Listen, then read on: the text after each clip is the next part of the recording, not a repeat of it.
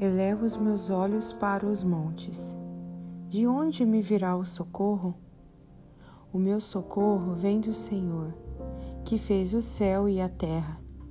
Ele não permitirá que os teus pés vacilem.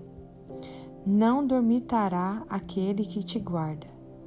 É certo que não dormita nem dorme o guarda de Israel.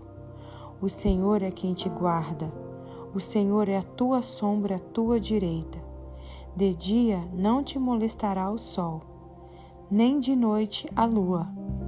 O Senhor te guardará de todo mal, guardará a tua alma.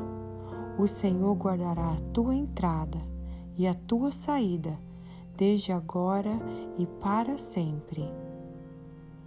Salmos 121